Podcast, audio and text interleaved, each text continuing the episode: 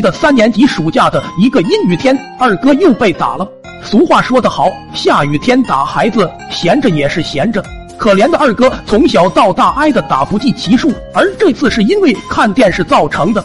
第二天，二哥来问我：“你是用的什么方法，才让你爸妈不知道你看电视的？”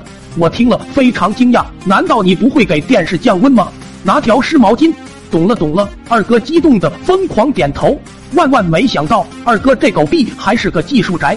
他听了我的方法之后，还做出了改进。可惜他生不逢时，如果二哥早生二十年，我们村的科技水平将会上升一个档次。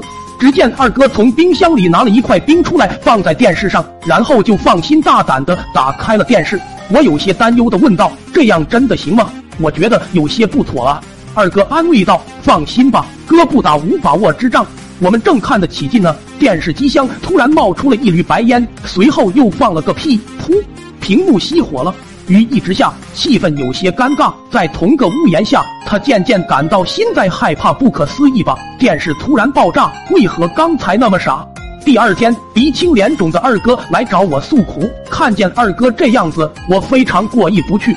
就忍着心痛，把在马路上捡的奥特曼变身器给了他。看到变身器之后，二哥激动的说不出话来。他颤抖着双手捧着变身器说：“好兄弟啊，有此神器，大仇得报啊！”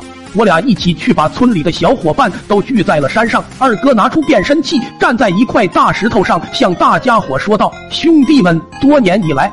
我们一直受到大人的压迫，连看个天线宝宝都要挨打。难道你们甘愿忍受大人无休无止的压迫吗？作为合伙人，我赶紧附和道：“不愿意，不愿意。”二哥满意的点点头，继续说：“我脸上的伤，想必大家也都看到了。昨晚我亲眼看见奥特曼在我家院里打死了一只怪兽，而奥特曼离开之前，把变身器给了我。”大家伙一看，纷纷夸赞，我也默默在心里给二哥这狗币点了个赞。毕竟又不要脸又不要皮，还睁眼说瞎话的，除了二哥，村里就找不出第二个人了。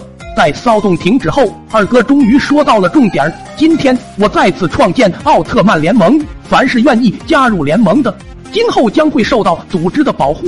停顿了一下之后，二哥挥舞着手里的变身器说：“从今天开始，我们要让那些自以为是的大人知道，谁才是这个村的主宰，谁才能让我们有吃不完的零食、看不完的天线宝宝。”说到这里，底下已经跃跃欲试，我赶紧喊道：“二哥，二哥，二哥！”别的小伙伴也纷纷喊了起来。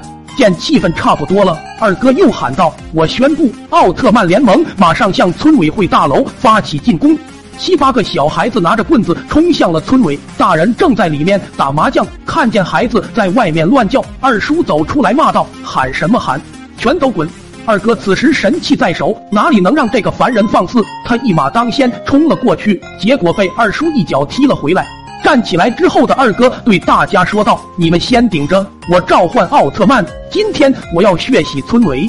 冲啊！”我率先喊道：“为二哥争取时间。”小伙伴全都冲了上去，几个家长把自家的孩子拎了回去，二叔也慢慢的走了过来。我赶紧上前，死死抱住他的大腿，想要拖延时间。二哥举着变身器大喊：“麦克斯！”